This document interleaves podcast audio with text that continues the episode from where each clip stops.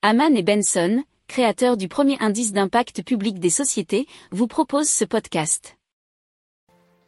Haman and Benson. Le journal des stratèges.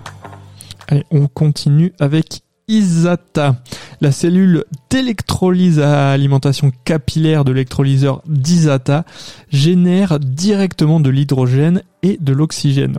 Alors, l'électrolyte liquide est continuellement aspiré vers son séparateur par capillarité via un réservoir situé au fond de la cellule.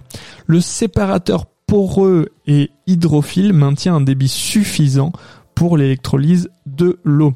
Alors, outre la pureté de l'hydrogène qu'ils permettent de produire, les électrolyseurs CFE sont moins chers à fabriquer. Alors, contrairement au modèle PEM utilisant, utilisant de l'iridium, les matériaux utilisés pour leur conception sont abondants et l'efficacité de leurs cellules élimine la nécessité de refroidissement onéreux. Alors l'électricité renouvelable utilisée pour la production d'hydrogène vert constitue son élément le plus coûteux.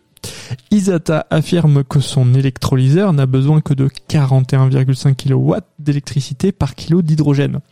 En comparaison, les électrolyseurs au rendement actuel nécessitent 50 kWh par kilo. Selon Isata, ceux-ci sont capables de produire l'hydrogène vert le moins cher au monde. Si vous aimez cette revue de presse, vous pouvez euh, vous abonner gratuitement à notre newsletter qui s'appelle La lettre des stratèges, LLDS, qui relate, et cela gratuitement, hein, du lundi au vendredi, l'actualité économique, technologique, énergétique, mais aussi de l'hydrogène, et puis de tout ce qu'on trouvera super intéressant pour votre vie. Pour approfondir ces sujets, abonnez-vous à la newsletter de Haman et Benson et écoutez nos autres podcasts que vous retrouverez dans les notes de l'émission ou sur notre site internet.